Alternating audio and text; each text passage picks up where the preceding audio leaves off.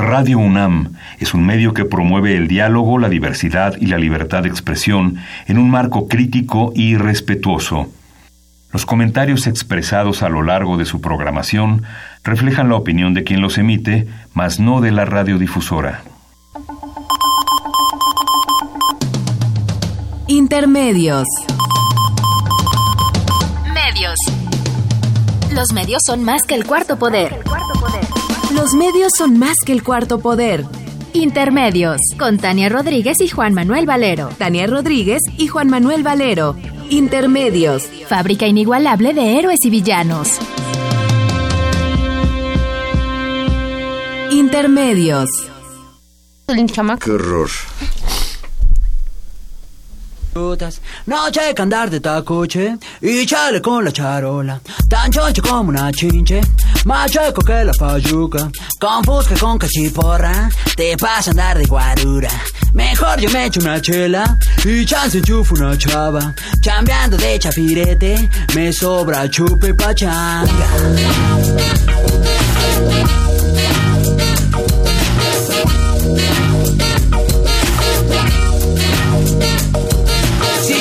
saco chipote la chota no es muy molacha Chiveando a los que machucan se ven morder su talacha. De noche caigo al conga, no manches dice la changa. A choro de este por ocho en chifla pasa la facha. Pachuco, cholos y chundos, chichinflas y malapachas. Acá los chompiras rifan y bailan tibiritabas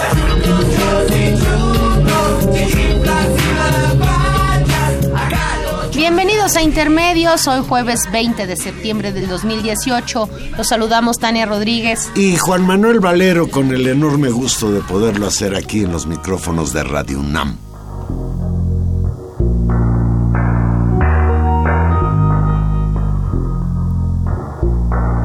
Mejor yo me echo una chela y chance enchufo una chava. Chambeando de chafirete, me sobra chupe pachán.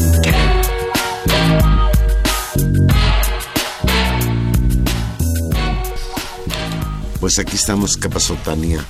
Hola Valero. Jaime López compuso la Chilanga Banda, pero escuchamos la versión de Café Tacuba. Que es una versión fantástica, justamente. Es una canción muy chilanga.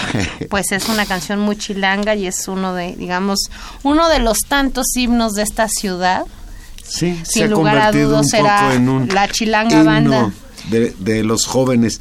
Pues muchas cosas importantes y menos importantes han pasado en esta semana. Tania, cadáveres deambulando en tráiler por las carreteras de Jalisco. El 19 de septiembre, luto, abuso y rencor y miedo también. Ayer se cumplió un año del sismo del 19 de septiembre de 2017 y se cumplieron ¿cuántos años del de 85? 13. No más que 13. Pues en el 85 estamos en el 2018. Vein- Son Ay, 15 perdón. y 18, claro. 33. Perdón, 33, claro, perdón. 33. pues eh, dos, dos fechas muy muy tristes en la que perecieron muchas personas desde luego el sismo del 85 por su magnitud fue pues mucho más dañino contra la población pero el de hace un año no cantó mal las rancheras Y bueno, como... justo- también, pues, hay otro tipo de sismos. El escándalo de Rosario Robles, esta señora de secretaria de Estado en el gobierno de Peña Nieto, acusada de malversación de dinero a su paso por la Secretaría de Desarrollo Social y ahora por la SEDATU, donde sigue siendo titular, y pues ahí apareció Andrés Manuel López Obrador señalando que la señora Robles es un chivo expiatorio. Y pues, ah, y que la investigación en su contra es un circo, agregó.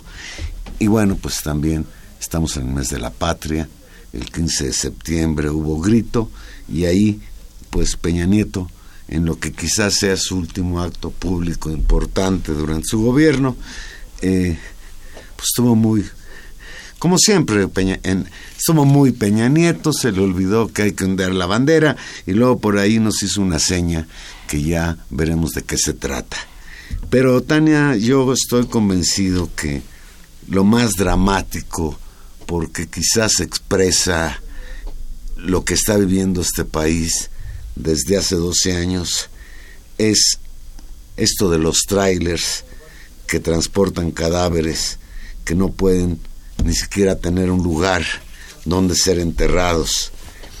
¿Qué pensará el mundo de México cuando se enteren que en las carreteras del estado de Jalisco andan deambulando más de 300 cadáveres a bordo de dos trailers? Porque la primera noticia que tuvimos es que había un tráiler con 273 cadáveres que puso en evidencia la problemática que tiene el Estado para atender el creciente número de muertos por la ola de violencia que sufre el país.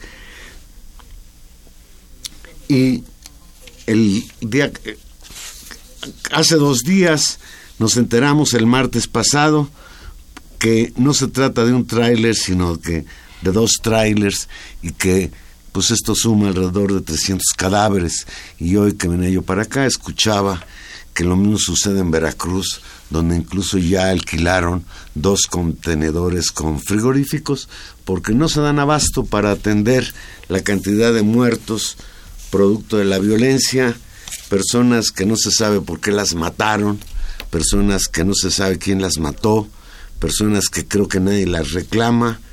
Un, un drama tremendo que quizás nosotros ya no percibimos como tal, porque estamos metidos dentro de esta ola de violencia, ya nos parece casi natural que sucedan estas cosas. Pues sí, una situación muy impactante y mira que con todo lo que ha pasado en este país, que nos sacudamos y que nos parezca cada, cada dato más fuera de la realidad, eh, es, es, es, sorprendente. Y todo tuvo que ver, Juan Manuel, justamente porque unos vecinos en el municipio de, Tlaquepaque eh, denunciaran la presencia de un tráiler en el que, pues, de alguna manera sabían que tenía cadáveres y que se anunció.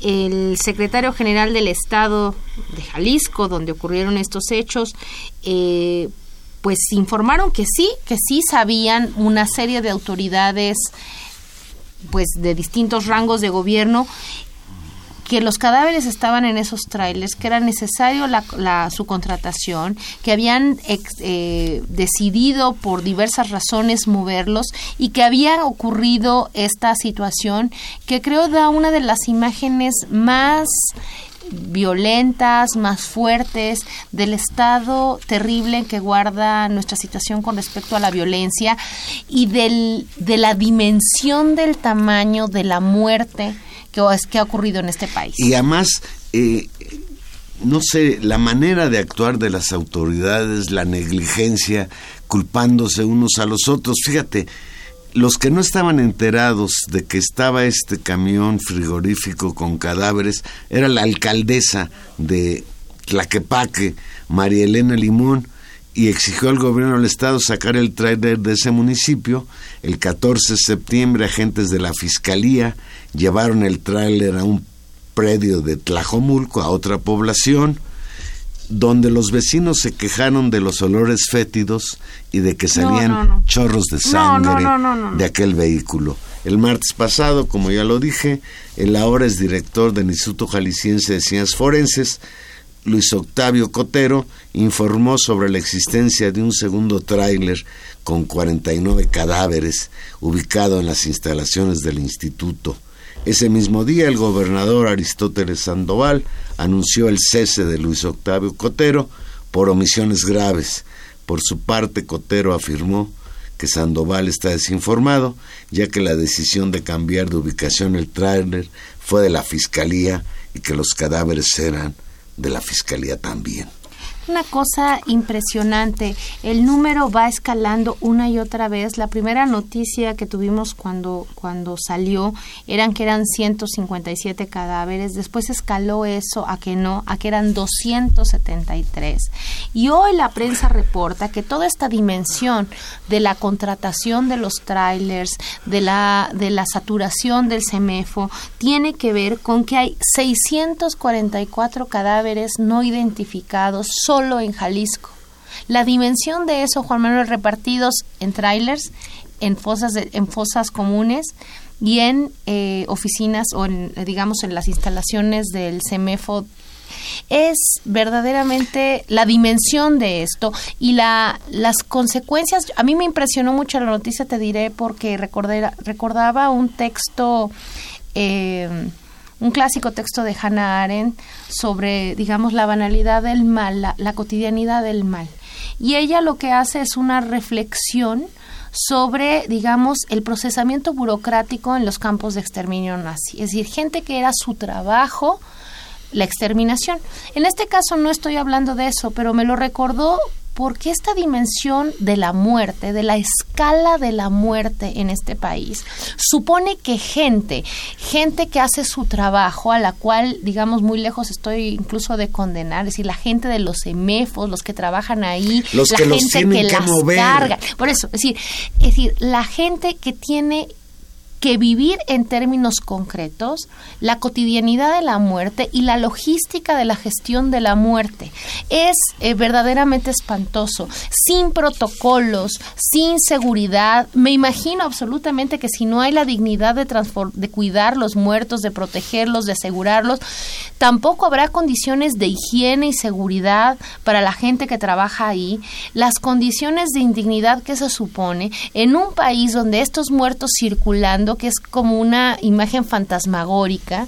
Nos Ni recuerda, Tarantino en su película eh, más horrenda y por podría otro haber lado, imaginado escenas y por, así. Claro, y por otro lado, el peregrinar infinito, incansable, desgastado de cientos de miles de familiares que están buscando a sus, a sus desaparecidos con unos números cada vez exorbitantes, tanto de mexicanos como, y hay que decirlo, porque hoy justamente en la mañana tuve ocasión de, conversar con, con, con, una persona que había hecho toda una gestión y organización de búsqueda de familiares de, centro, de migrantes centroamericanos, que es horroroso, es decir, están números, de, se habla de 70 mil, de 70 mil desaparecidos migrantes centroamericanos, más digamos, los connacionales.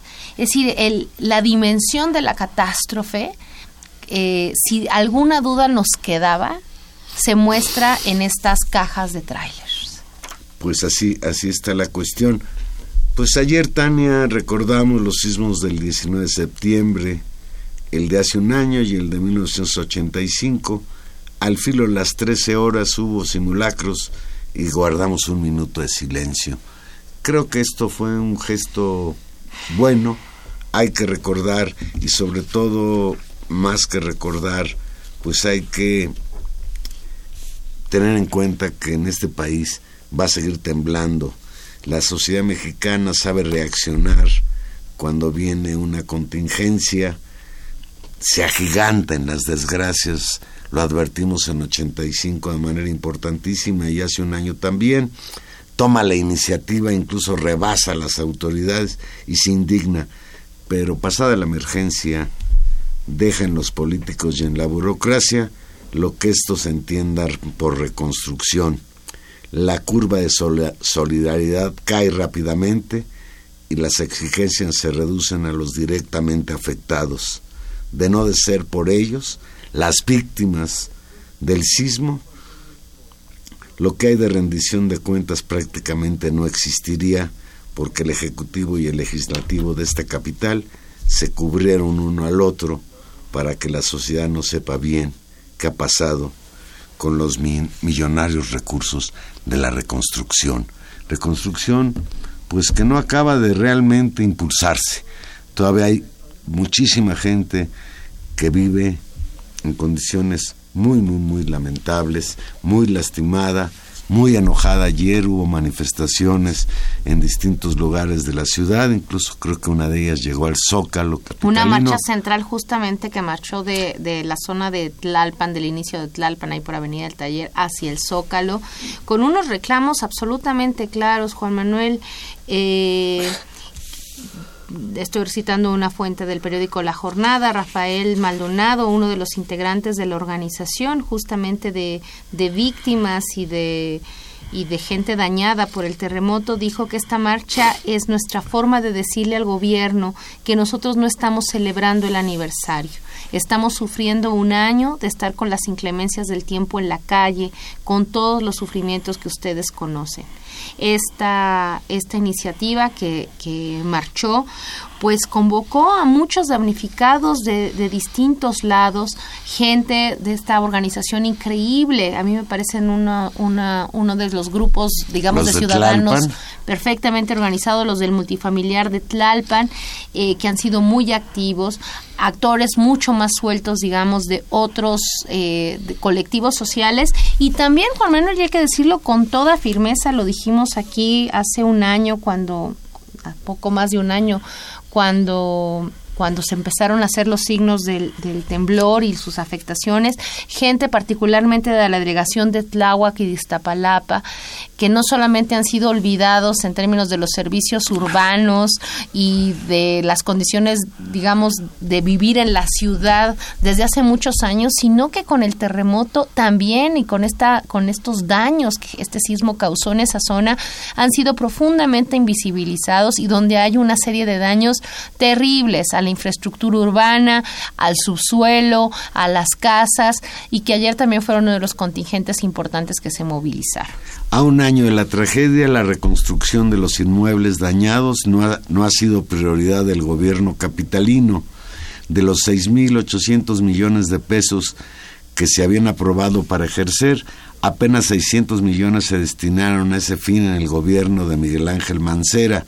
Su sucesor, José Ramón Amieva, decidió utilizar 2.500 millones de pesos del Fondo de Atención a los Desastres de la Ciudad de México, que el anterior gobernante se rehusó a usar. Ese es el panorama un año del sismo, aquel temblor de magnitud 7.1 en la escala de Richter que puso en crisis a la Ciudad de México, crisis de la que todavía no se levanta. Sí, una, una suma de, frisa- de, de cifras, Juan Manuel, que no termina uno de ver en los edificios que siguen sin derrumbarse, en las eh, calles cerradas, en la incapacidad, ya no digamos simplemente de construir nuevos edificios, sino de derrumbar los que están a punto de colapsar y que ponen en riesgo pues la seguridad de las casas de la zona y en muchos casos, Juan Manuel, todavía edificios que estando en riesgo están siendo habitados porque la gente no tiene a dónde irse, evaluaciones muy complejas, te decía yo, en la zona del oriente de la ciudad, una suma de cifras donde, por ejemplo, este año la Asamblea Legislativa aprobó 8.772 millones de pesos, 8.000 más de casi 9 mil millones que no terminamos de saber dónde quedaron, donde no ha habido cuentas claras y donde en un año electoral como fue este, eh, qué tragedia que haya sido tan cercano a las elecciones, eh, pues hay por mucha gente la sospecha que ese dinero se ha mal usado. Pues así las cosas y pues solo recordar primero que la extraña coincidencia de que la Ciudad de México haya sufrido dos sismos terribles, el de 85 y el de hace un año, un 19 de septiembre, no implica que sea un día maldito, ni mucho menos. Recuerdo ahora al doctor Sinalonis, investigador del Instituto de Geofísica de la UNAM, que me decía en 85, amigo Valero, en México seguiría temblando.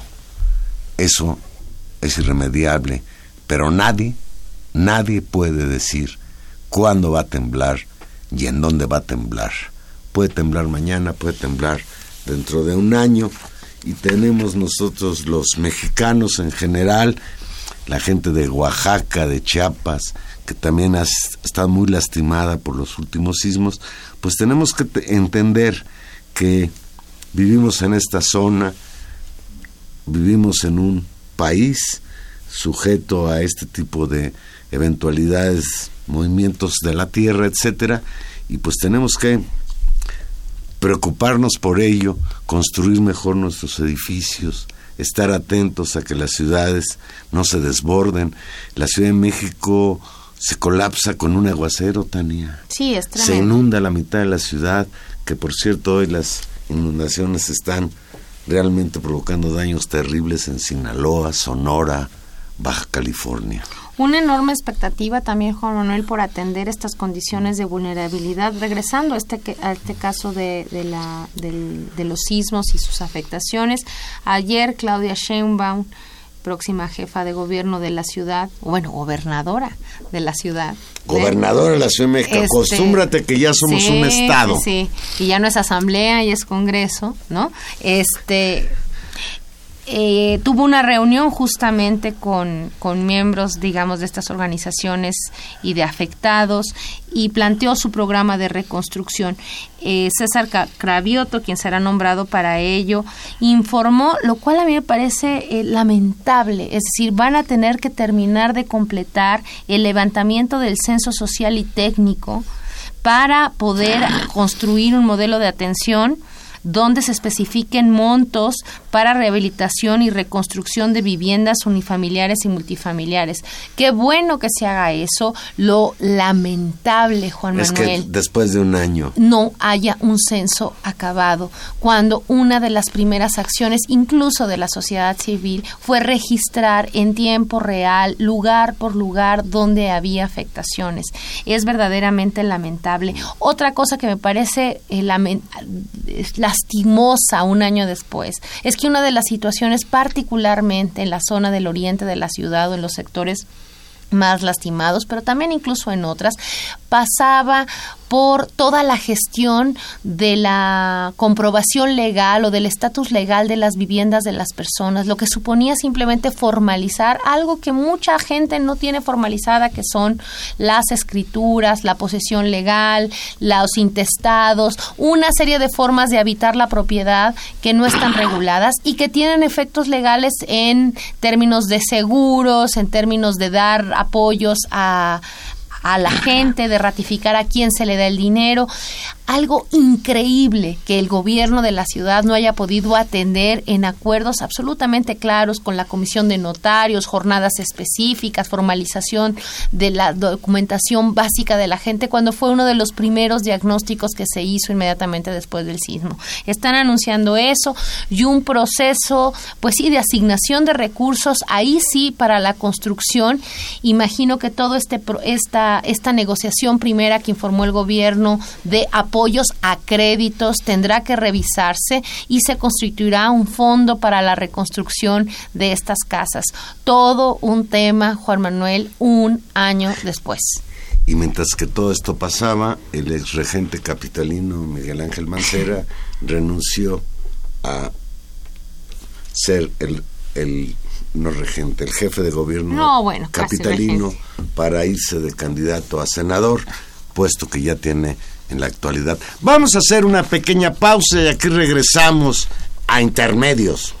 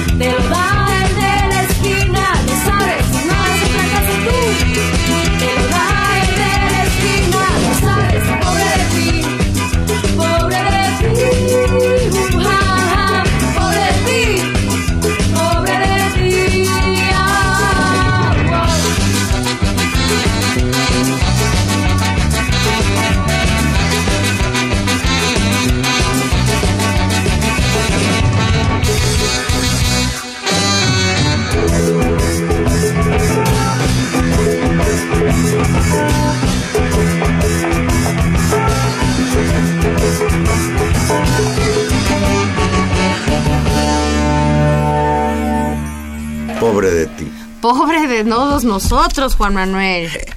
Pues no, ni tan pobres, pero bueno, aquí estamos.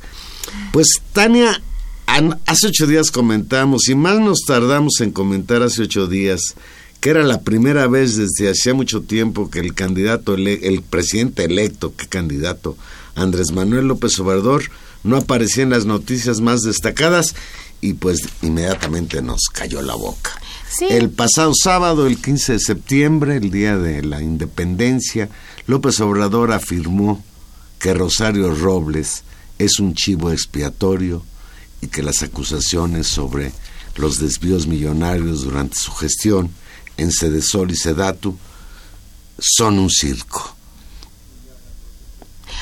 Sí, a ver, yo diría, eh, muy mal, así, muy mal cuando se oye así.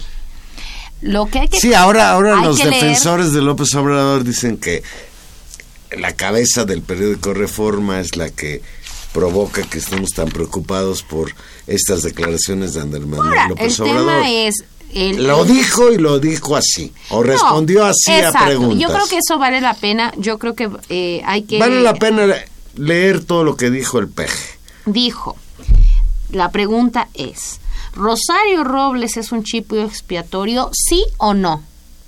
Es decir, así fue la pregunta de los reporteros. Y contestó, sí, como otros, porque a los de la mafia del poder y a algunos medios de información les gusta mucho ofrecer circo a la gente y nosotros ya no queremos eso. Y entonces los reporteros le dijeron, ¿y es un circo esto de Rosario Robles? ¿Es lo de los desvíos? Y contestó, sí, porque no fueron al fondo. Nunca cuestionaron a los responsables, a los jefes del saqueo desde tiempo atrás. Llevan 30 años saqueando al país y los medios de comunicación calladitos. Esa es la respuesta correcta. Digo, esa es la respuesta no correcta. Eso fue lo que dijo, es la estenográfica de eso. Después dice, nosotros no vamos a perseguir a nadie. No vamos a hacer lo que se hacía anteriormente, de que había actos espectaculares, de que se agarraba a uno, dos, tres, cuatro, cinco como chivos expiatorios y luego le seguían con la misma corrupción. A ver, a ver, comentario. Primero, el chivo expiatorio, de acuerdo a la Biblia, es una expresión que tiene que ver con la religión judía.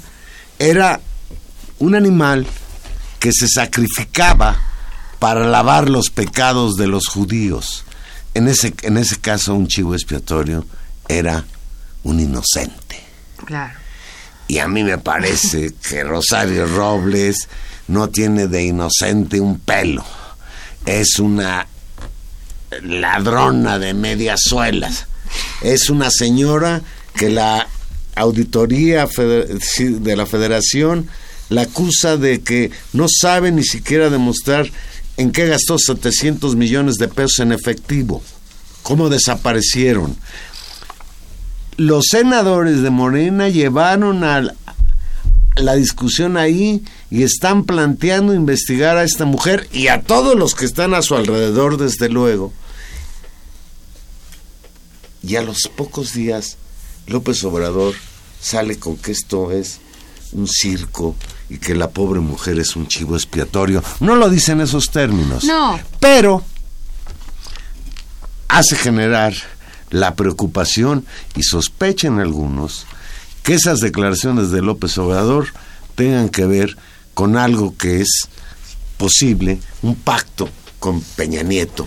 Y ahí es donde está la discusión. Yo fíjate que no, no lo leo así, aunque tampoco estoy de acuerdo con las respuestas. Uno, López Obrador es un experto en términos de su manejo mediático, o por lo menos tiene una experiencia que yo creo que mucha, muy pocas personas en este país tiene con respecto a cómo comportarse, qué decir y los efectos que lo que dice tiene en la prensa. Es decir, está absolutamente claro que todo lo que él dice pesa enormemente.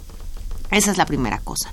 La segunda cosa es, a mí me parece que más que una discusión en función de la corrupción, eh, López Obrador anda otra vez muy enganchado en una especie de pleito con la prensa, con ciertos medios, con ciertas interpretaciones. Recordemos que también toda esta semana hubo toda esta discusión de que se había dicho que el país estaba en bancarrota y entonces el escándalo que se hizo con respecto a esa, a esa Bueno, se le acusa de que frente a Peña Nieto dijo que el país estaba muy bien, muy estable y que en otro momento habló de bancarrota. Pero lo que voy, ese es todo un tema de interpretación mediática, es decir, se han construido esta agenda en una lógica, yo diría, absolutamente esperable, es decir, ¿Qué creía? ¿Que los medios iban a cambiar de posición? Pues claramente no. Ahí, ahí, hay, un, hay una especie como de...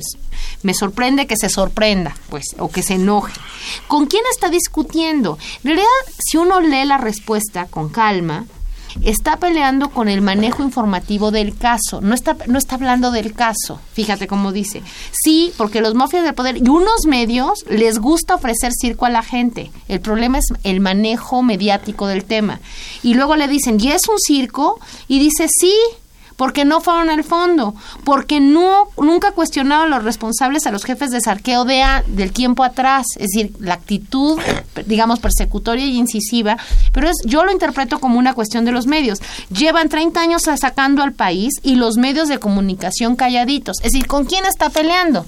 Está discutiendo el manejo mediático del caso y no el caso de Robles. Ahora, yo creo que tendría que haber sido más cuidadoso y no ofrecer una salida fácil, decir circo y chivo expiatorio a alguien que eh, claramente genera una enorme antipatía en muchísima gente y una enorme desconfianza en función no de nuestra interpretación libre o de porque nos caiga mal, sino por hechos contundentes en términos de la información de la Auditoría Superior de la, de la Federación. Entonces, creo que la respuesta correcta era básicamente la otra. Es decir, eh, el tema es una investigación que se tiene que seguir y que haya claridad y justicia en la no corrupción. Punto. Donde además la cosa se vuelve muy complicada es en toda esta, esta persistencia del debate del perdón, ¿no? Y de que nosotros no vamos, de que nosotros no vamos a hacer lo que se hacía antes. Me parece muy bien. Lo que se hacía antes era dos o tres casos espectaculares y se seguía con la, la corrupción. y Salinas, Peña Nieto y el Bester. Efectivamente, no queremos circo, no queremos chivos expiatorios. Queremos que las cosas funcionen bien, pero que se rindan cuentas. Y por último, él, como ejecutivo, no está en condiciones de eh, exculpar a un funcionario que tiene responsabilidades. Entonces, ¿qué es lo que correspondería? Correspondería que la gente de Morena en el Congreso continúe continúe con sus investigaciones. Correspondería que la Auditoría Superior de la Federación continúe con su registro y convendría que la Procuraduría General de la República inicie las investigaciones del caso. Eso es lo que estamos esperando de una nueva república. Lo que dijo textual. Insistió en que no intervendrá en el Poder Judicial para encarcelar a Robles o a cualquier otro personaje señalado de corrupción pero no solo perfecto, él no tiene ningún, no, no, tendría por qué tener injerencia en procesos judiciales, no nos está haciendo el favor de no intervenir. El presidente de la República representa solo el poder del Ejecutivo, ya hay un poder judicial, ya hay un poder legislativo, que es de donde está surgiendo la necesidad de investigar a alguien que se tienen datos contundentes del dinero que sacaron en la llamada estafa maestra desde Sedesol y después desde Sedatu. Pues vamos a ver, y la clave estará, Juan Manuel, si esta comisión especial de investigación que se propone desde el Senado que dé seguimiento al desvío millonario de Sedesol y Sedatu, continúa con sus labores. Esa va a ser la pregunta. Y está bien esta discusión que él puede poner en la escena pública de no quedarse atado a hacer una revisión del pasado, tal vez nunca llegaríamos al final en términos de dónde empezó la corrupción y a cuánta gente hay que meter a la cárcel. Pero lo que sí es claro. Sí, dijo algo así, ¿no? de que, si metieran en la cárcel a todos los que durante 30 años nos han saqueado, pues ni las Islas Marías alcanzarían. Pero hay un tema de que hay. Tendríamos que alquilar trailers donde no, los presos deambulando. No, Valero, no vamos, no, no, eso no es correcto, pero lo que sí es, donde haya investigaciones en curso, la obligación de las autoridades de una república que intenta sanearse es cumplir los procedimientos. Si algún día, Juan Manuel, logramos tener procuración de justicia en este país, que ese sería el, otro gran tema, ¿no? Por lo menos un procurador.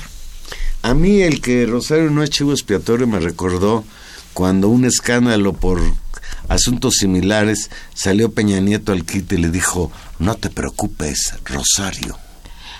No, yo creo que es un exceso llevarlo a ese lugar, porque además incluso conociendo a los personajes sabemos que si hay digamos, hay viejas animadversiones en esa relación y que valdría la pena eh, y que, bueno, tal vez justo por eso está siendo más cuidadoso.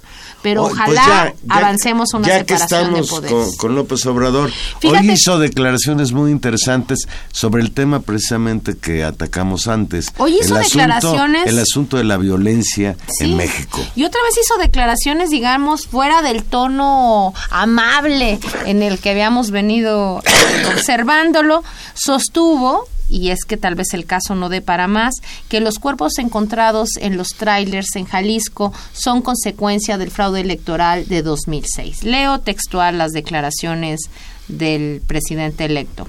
Los muertos que ponen en dos trailers es producto del fraude electoral del 2006, porque se desató la violencia no ganaron la elección en 2006, impusieron al presidente y él, para legitimarse, le declaró la guerra al narcotráfico y le pegó un garrotazo al, a lo tonto al avispero. Y desde entonces hay mucha violencia en México. Pero fue el origen el fraude electoral, no hay que olvidarlo. No estaría así el país y entonces hay que refrescar a veces la memoria. Y en eso 100% de acuerdo con el Señor. Porque sí hay que volver al tema.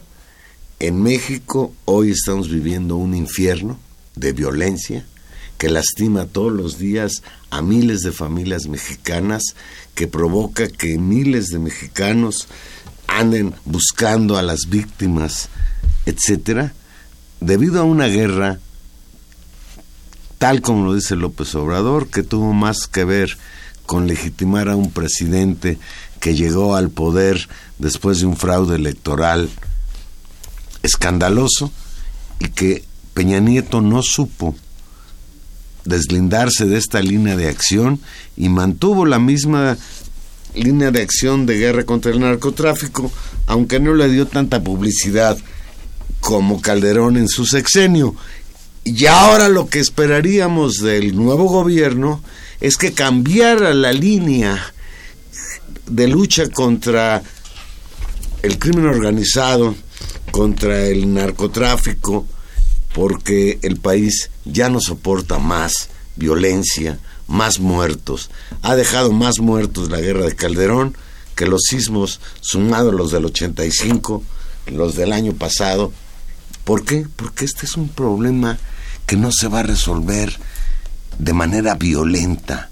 El Estado no solo no detiene a los cabecillas de las bandas, sino que desata una guerra en la que generalmente los que salen lastimados son personas inocentes. Es, Juan Manuel, y hay toda una discusión sobre la reconducción de esta política de seguridad. De hecho, en ese sentido, López Obrador señaló, no me dijo, reitero que en el país hay una gran decadencia, una gran crisis, que no solo es un problema económico, sino social, moral, de inseguridad, de violencia, todo lo que padecemos. Y dijo, no me estoy justificando, esto va a cambiar. Ha sido un rotundo fracaso la política que se ha venido imponiendo desde hace 30 años y requiere pues un cambio y un viraje.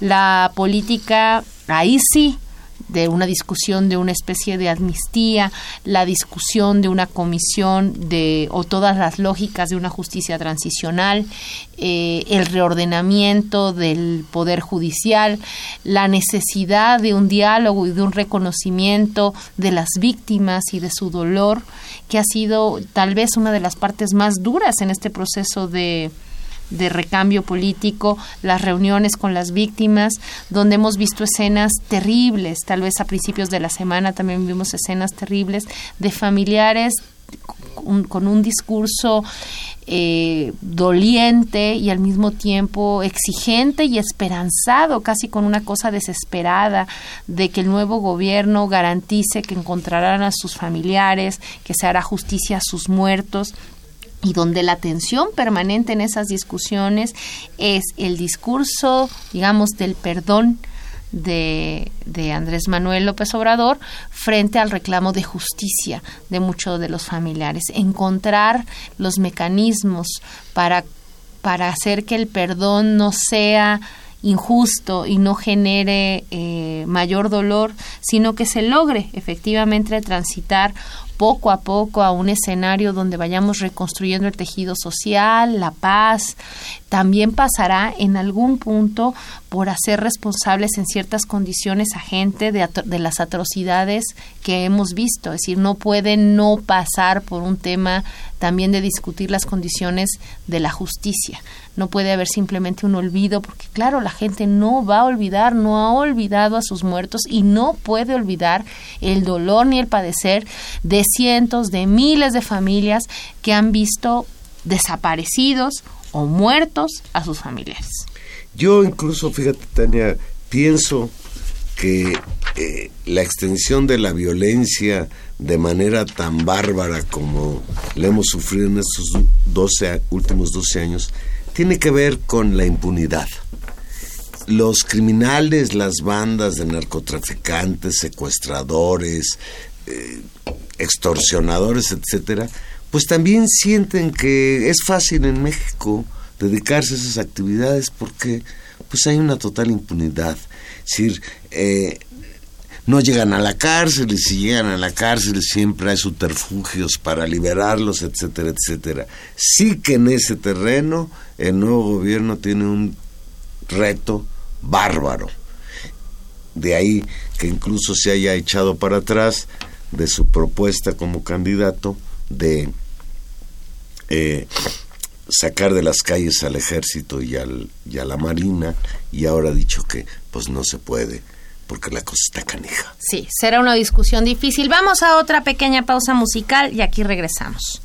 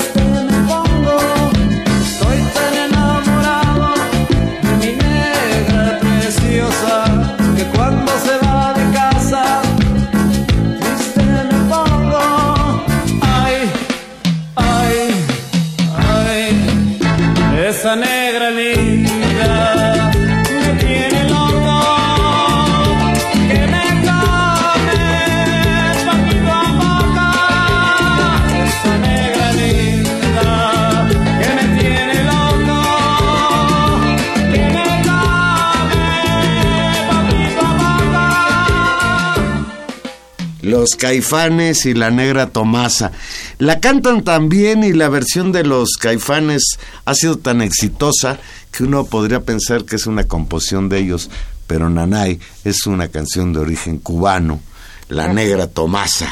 Así es, de Guillermo Rodríguez Fife que ha sido interpretada por muchas gentes, pero que Caifanes la volvió pues un hitazo en este país y uno de sus grandes éxitos que los llevaron muy curiosamente, Juan Manuel, recordarás en los inicios de los Caifanes, no sé si se acuerdan ustedes que nos escuchan, que se presentaban con aquellos pelos parados, todos vestidos de negro, muy al estilo de The Cure.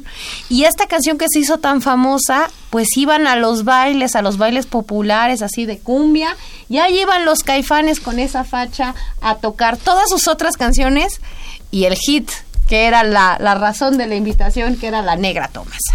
Yo, yo siempre he pensado que es un crimen que las radiodifusoras payoleras que pasan música no tengan la atención de cuando escuchamos una canción, nos digan quién la está interpretando y quién fue el compositor. Es, es un crimen, es una especie de plagio, pero en este caso, pues la versión de los caifanes de la negra Tomasa es padrísima. Tania, pues, no sé si buenas noticias.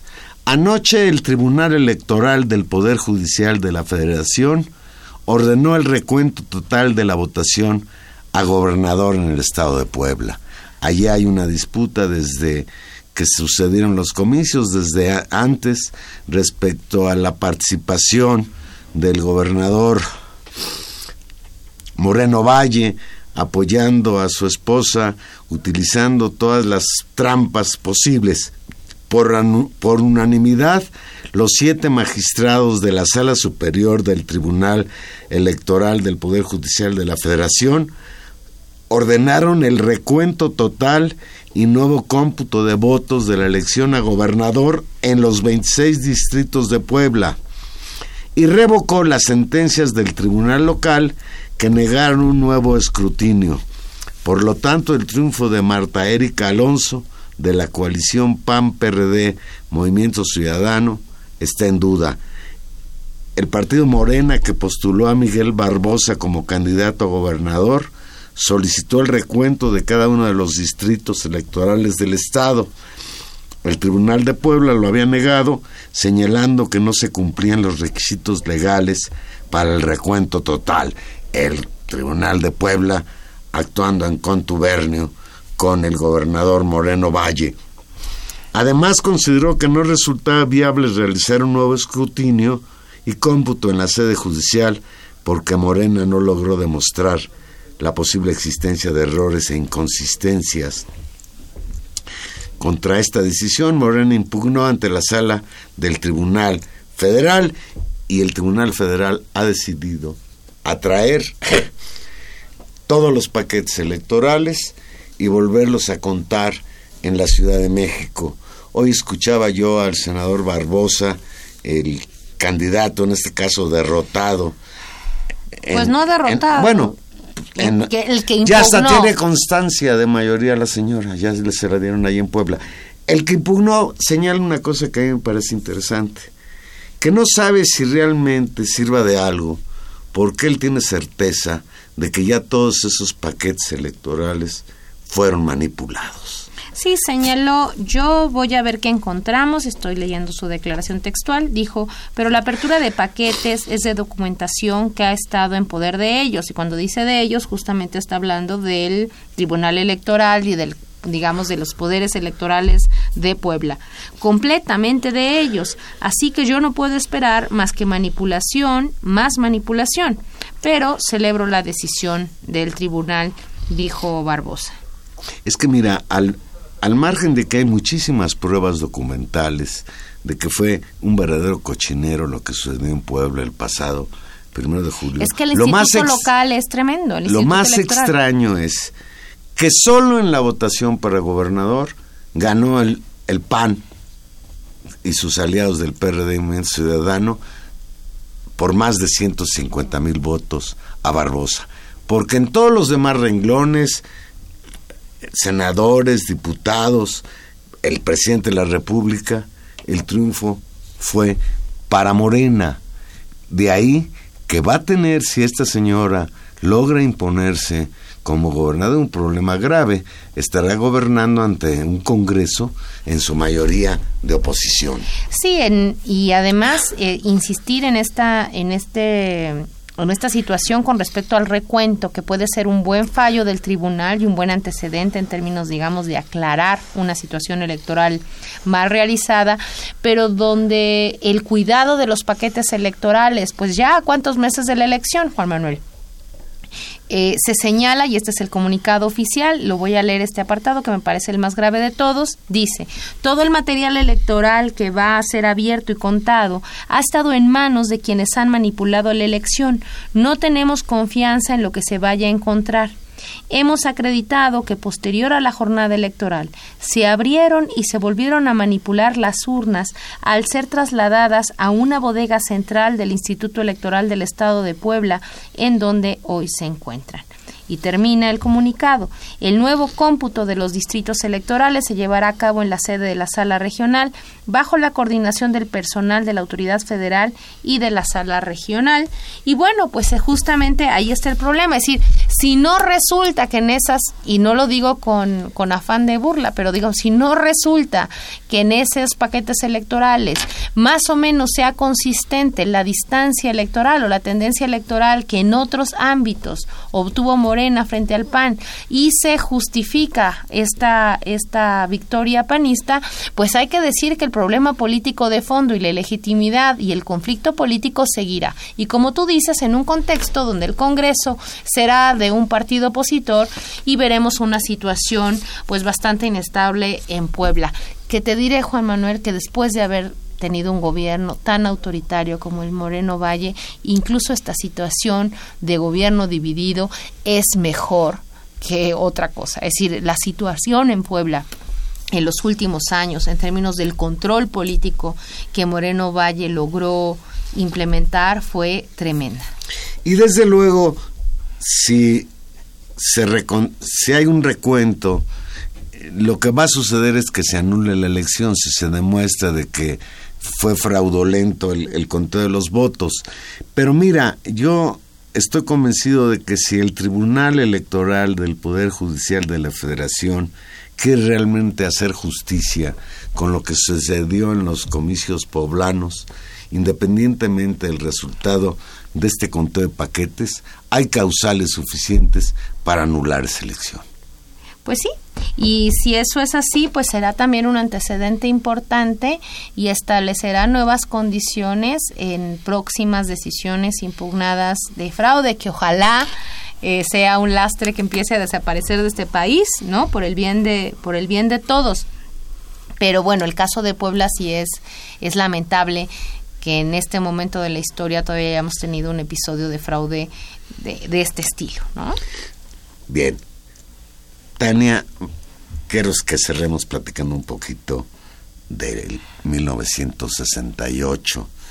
Escuchábamos cuando entrábamos nosotros al aire antes el corte informativo que pues reproduce lo que se informaba en Radio UNAM en aquellos años terribles de 1968 y me hizo recordar que la noche del 18 de septiembre de 1968, hace dos días, 50 años atrás, el ejército genocida de Gustavo Díaz Ordaz invadió su universitaria y puso presos a más de 500 estudiantes.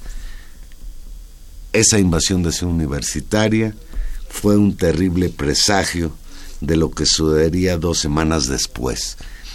Hoy, por unanimidad, el Pleno de la Cámara de Diputados aprobó inscribir con letras de oro en el muro de honor la frase al movimiento estudiantil de 1968.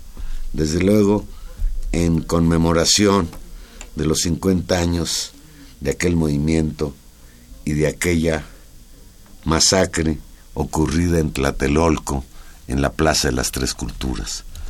Pues sí, Juan Manuel, un, una decisión que me imagino que también quiere significar no solamente el paso del tiempo en términos de la conmemoración de los 50, de los 25, de los 100, estas fechas que se van acumulando y se vuelven eh, simbólicas, sino incluso también un, un, saldo, un saldo de cuentas con la historia. Es decir, enfrentar que si el 68 fue el origen de una lucha por la transformación del país en contra de un régimen autoritario, estamos, y ojalá así sea, en las condiciones de imaginar que eso realmente empiece a transformarse de manera definitiva y que el autoritarismo y la represión a los movimientos sociales no vuelva a ser una estrategia de quien está en el gobierno y no vuelva a repetirse ojalá sea así y creo que puede leerse así y si es desde este punto de vista pues no queda más que congratularse aunque seguirá pendiente y es algo que en la transición está eh, definir con claridad si hay todavía dudas en términos de, la, de una comisión de la verdad, de saldar una verdad histórica. Creo que, que poco a poco se va aceptando cada vez más, en buena medida porque muchos de los que participaron y de los responsables tal vez están pues ya muertos y otros en condiciones pues Yo ya creo, Tania, muy grandes, que, ¿no? que esta cuestión de la justicia es una asignatura pendiente que ya reprobó el sistema político mexicano. Será difícil después de 50 años querer hacer justicia. Están clarísimos los hechos de lo que pasó, no solo ese día, sino días antes de la represión frente a un movimiento estudiantil que luchaba por libertades democráticas, incluso hay que decirlo, con un pliego petitorio muy limitado. Pues con un pliego petitorio limitado en términos de sus demandas concretas, pero muy importante, muy subversivo en sus formas, muy subversivo en el desafío de la autoridad y muy importante en términos pues de su efecto histórico. Creo que también ha sido muy afortunado Juan Manuel en todos estos en todas estas semanas y seguramente esto se va a acrecentar mientras más se acerque eh, pues la fecha emblemática del 2 de octubre, este recuento histórico que desde muchas formas, desde muchos lugares, desde la academia y desde distintos lugares, particularmente desde las universidades, ¿no? Eh, con, con, con una gran, una cuestión destacada por parte de la UNAM, eh, de la reflexión sobre lo que significó y recuperar todos los significados y todas las voces que en ese 68 tuvieron vida y que no se reducen pese a su enorme tragedia y su enorme significancia al 2 de octubre sino a todos los otros elementos que están. Yo creo que también ha sido Yo- afortunado discutirlo y, y volver Yo- a pensarlo. Yo, yo aquí quisiera este, destacar la labor que ha tenido en estos días, en estos meses, la Filmoteca de la UNAM, que está recuperando materiales y que van a ser materiales que todo el mundo va a poder ver en esta conmemoración. Y cuando me refiero a esos materiales, pues desde luego me refiero al, al, al, al documental eh, El Grito, que ya se ha remasterizado, etcétera, y que forma parte ya pues de la memoria histórica de lo que ahí sucedió. Creo que la UNAM ha sido puntual en llevar la vanguardia en cuanto a la conmemoración de estos hechos, con independencia de que no fue solo la UNAM la que participó en ese movimiento, fueron los estudiantes de casi todas las universidades públicas de esta ciudad. Claro, un momento generacional importante que nos marca a todos y que es importante reflexionar y pensar a la luz, pues también, porque siempre es así hacer historia, Juan Manuel, siempre pensamos el pasado y nos salen nuevas preguntas y lo revisamos a partir de las exigencias de un presente que en este momento pues nos abre muchas interrogantes sobre cómo vamos a hacer para efectivamente transformar este país y que no siga siendo pues un país de autoritarismos, de violencia y de muertos que circulan por el territorio nacional. Ya nos vamos, Juan Manuel. En los controles técnicos, don Humberto Sánchez Ca- Sánchez Castrejón, gracias Humberto. En la producción, Gilberto Díaz Fernández. En los micrófonos, Tania Rodríguez, nos escuchamos el próximo jueves a las 8 de la noche aquí en Intermedios. 2 de octubre, no se olvida.